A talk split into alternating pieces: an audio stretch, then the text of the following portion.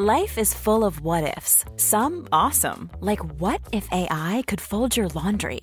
And some, well, less awesome, like what if you have unexpected medical costs? United Healthcare can help get you covered with Health Protector Guard fixed indemnity insurance plans. They supplement your primary plan to help you manage out of pocket costs. No deductibles, no enrollment periods, and especially no more what ifs. Visit uh1.com to find the Health Protector Guard plan for you.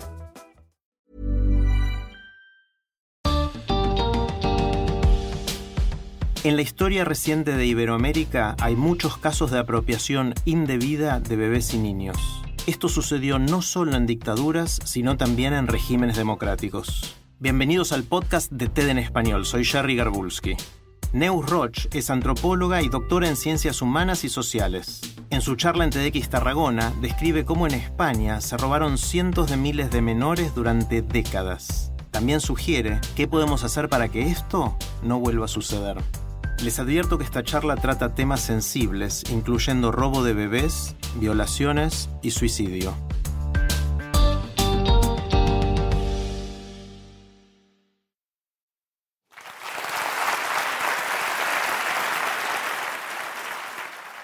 Laura supo por boca de su tía que a ella la compraron por 350.000 pesetas en el año 1968, algo así como el precio de un piso de una gran ciudad. Hay una leyenda oriental que dice que a toda persona, en el momento de nacer del dedo meñique de la mano izquierda, nos sale un hilo invisible de color rojo que nos va uniendo con todas las personas que van a ser importantes para nosotros a lo largo de la vida. Este hilo se estira, se encoge, se enreda, pero teóricamente jamás se rompe. El hilo de Laura sí fue cortado intencionadamente para unirlo al de una familia que pagó para que así fuera. Ella fue de las primeras personas en salir en televisión a pedir ayuda para encontrar a su verdadera madre. Unas mujeres que la estaban escuchando y que en su día les comunicaron que su bebé había nacido muerto, Empezaron a sospechar que quizás aquellas muertes no eran demasiado reales. Empezaron a hablar entre ellas y a comparar los métodos y se dieron cuenta que a todas las dormían con ventotal. A todas les decían que su bebé había nacido muerto. No dejaban ver el cadáver del bebé a la familia y les decían que ya estaba enterrado. Realmente, por ley, tenía que ser así. Era el hospital el que se tenía que encargar de todos los trámites y del entierro del bebé muerto, considerado feto por la, ciencia. Pronto se dieron cuenta de que no eran casos aislados. Se empezaron a unir, se empezaron a organizar, se empezaron a asociar y acudieron a los registros civiles y a los cementerios. Y ahí se encontraron con las primeras sorpresas. No, aquí no está. No, no, no consta. No, no tiene entrada en cementerio. O en los casos en los que llegaron a exhumar, que donde tenían que haber los restos de un recién nacido, habían piedras, gasas y a veces ni caja. A Ángeles, al exhumarle el cadáver de su bebé que supuestamente murió a las pocas horas de nacer en 1993 en Bilbao, se encontró que la caja estaba vacía. ¿Cómo se resolvió? El juez admitió la declaración de un famoso forense que dijo que se había desintegrado y archivó el caso. Cuando alguien nos pregunta, ¿quién somos? ¿Qué identidad tenemos? Lo lógico es sentir un pequeño tirón en nuestro hilo rojo y contestar con nuestro nombre y apellidos.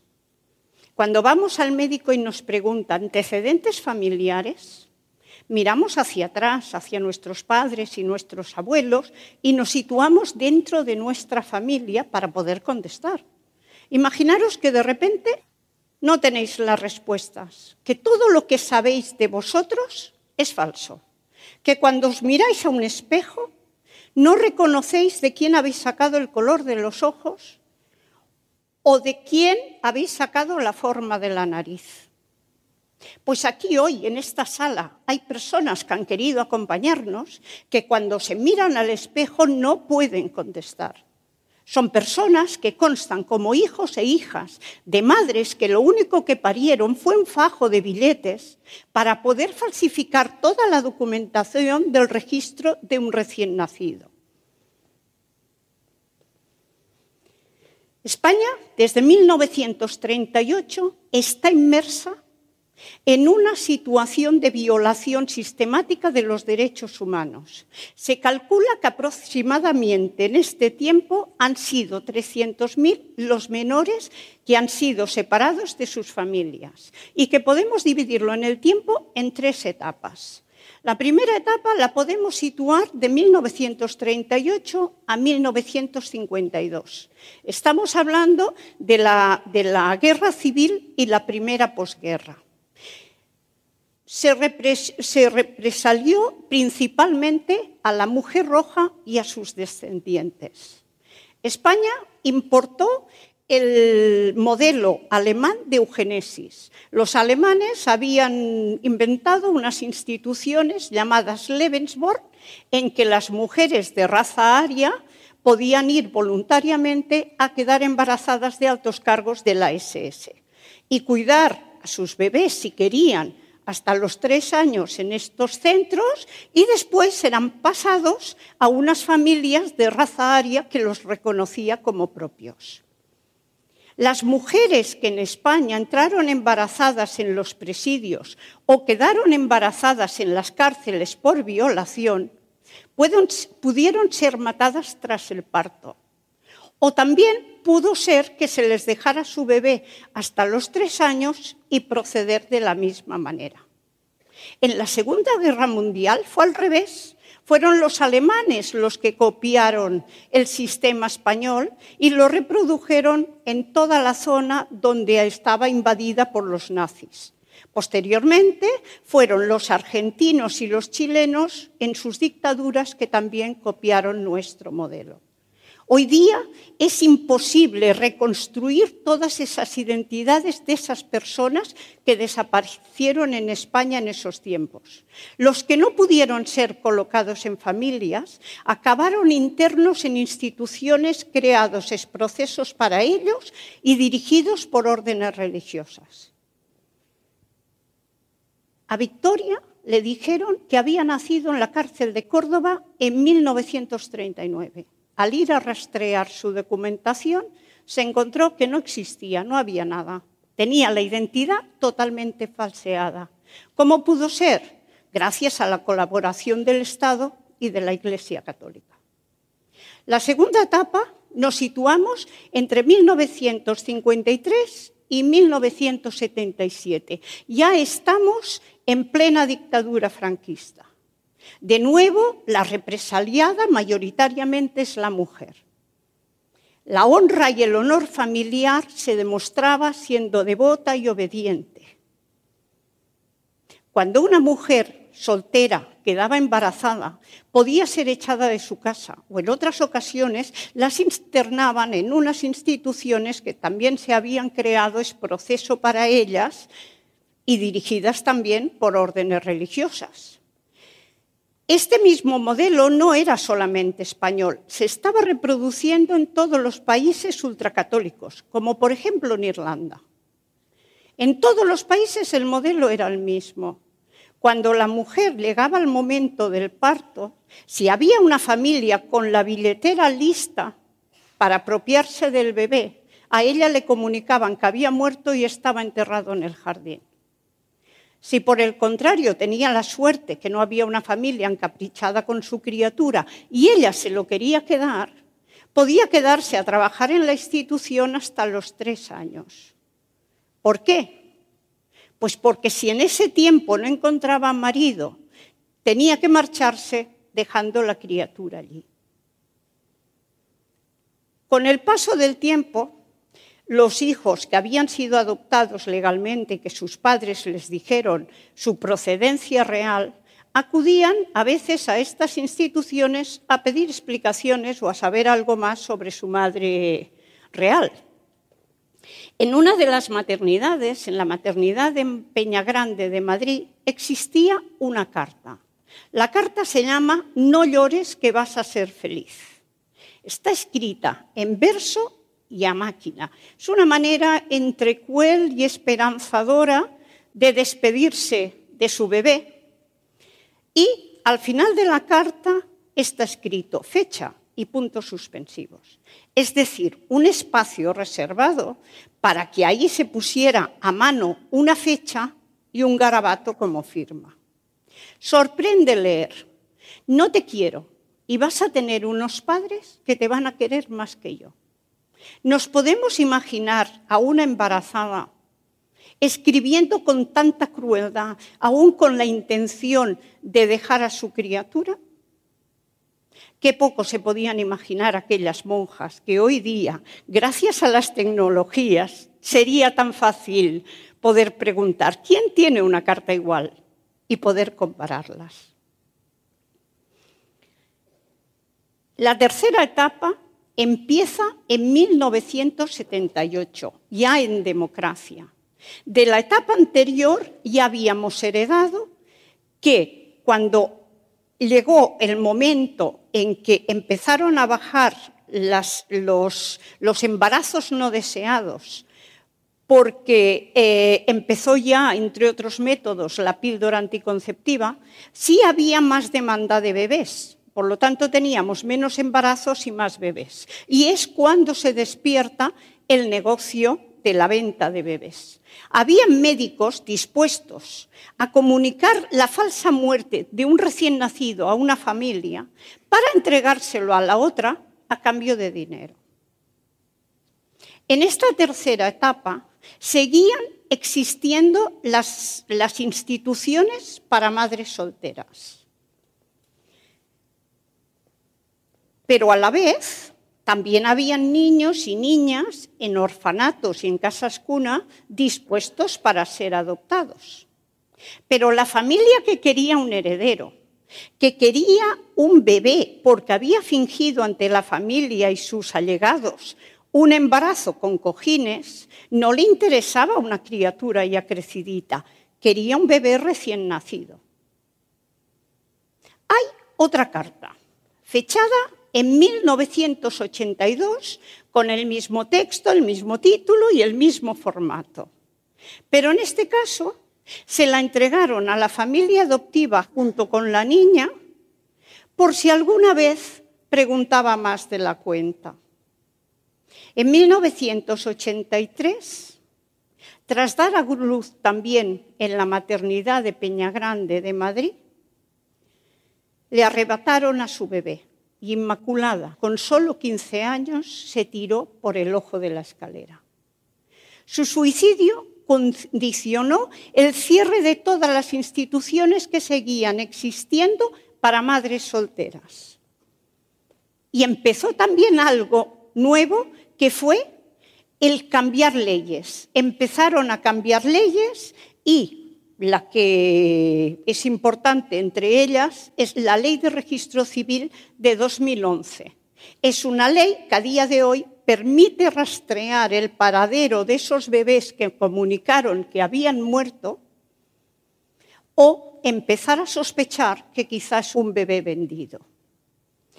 En el devenir de 60 años, las asociaciones de afectados tienen calculado que en España pueden ser unos 300.000 menores los que han desaparecido entre cárceles, maternidades y paritorios españoles.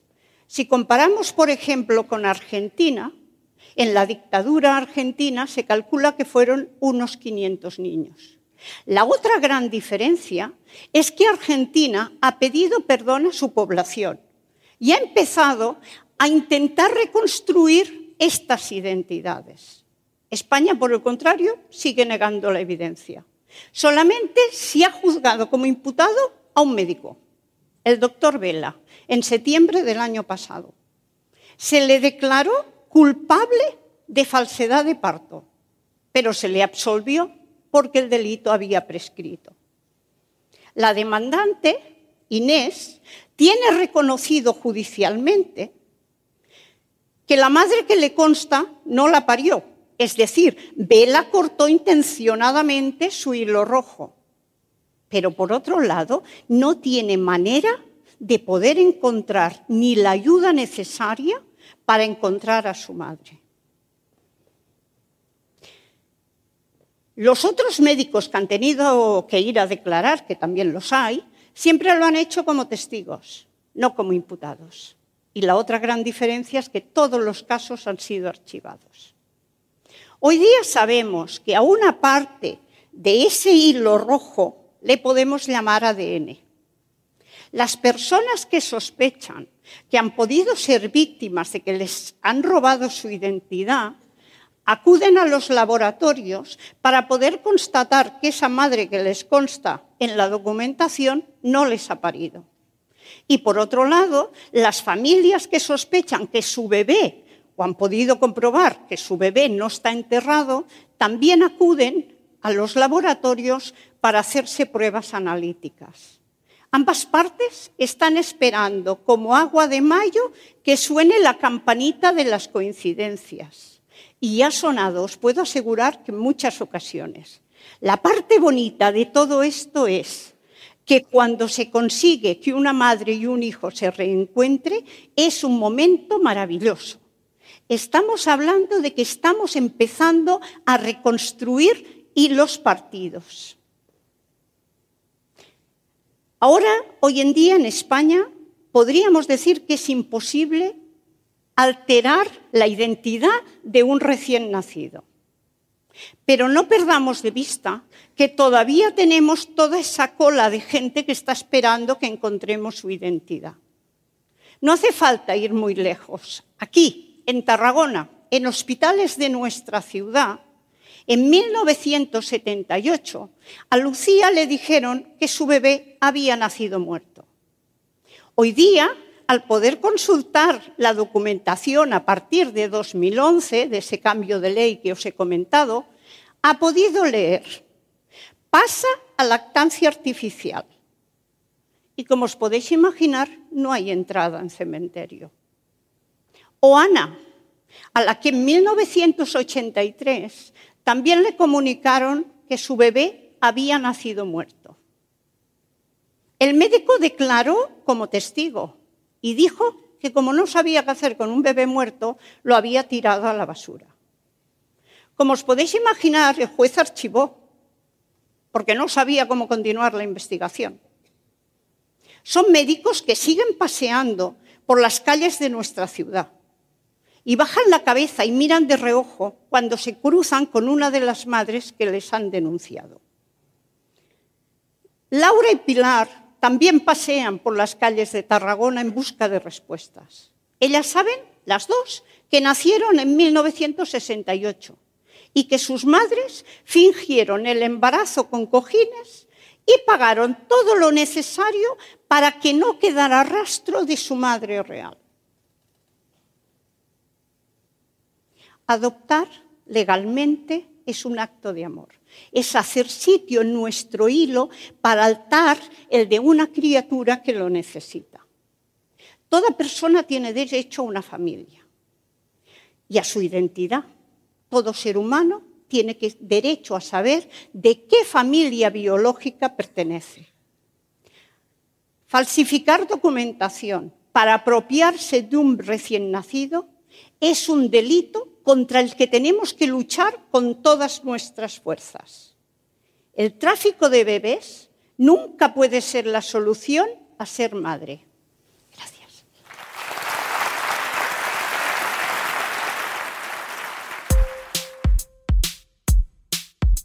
Si les gusta TED en español, la mejor manera de apoyarnos es compartiendo el podcast con sus amigos. Pueden encontrar todos los episodios en Spotify, en Apple Podcast o en tedenespanol.com.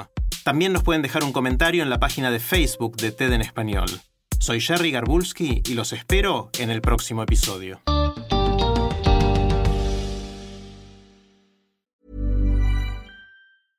Imagine the softest sheets you've ever felt. Now imagine them getting even softer over time. That's what you'll feel with Bowl and Branch's organic cotton sheets. In a recent customer survey, 96% replied that Bowl and Branch sheets get softer with every wash. Start getting your best night's sleep in these sheets that get softer and softer for years to come. Try their sheets with a 30-night guarantee. Plus, get 15% off your first order at bowlandbranch.com. Code BUTTERY. Exclusions apply. See site for details.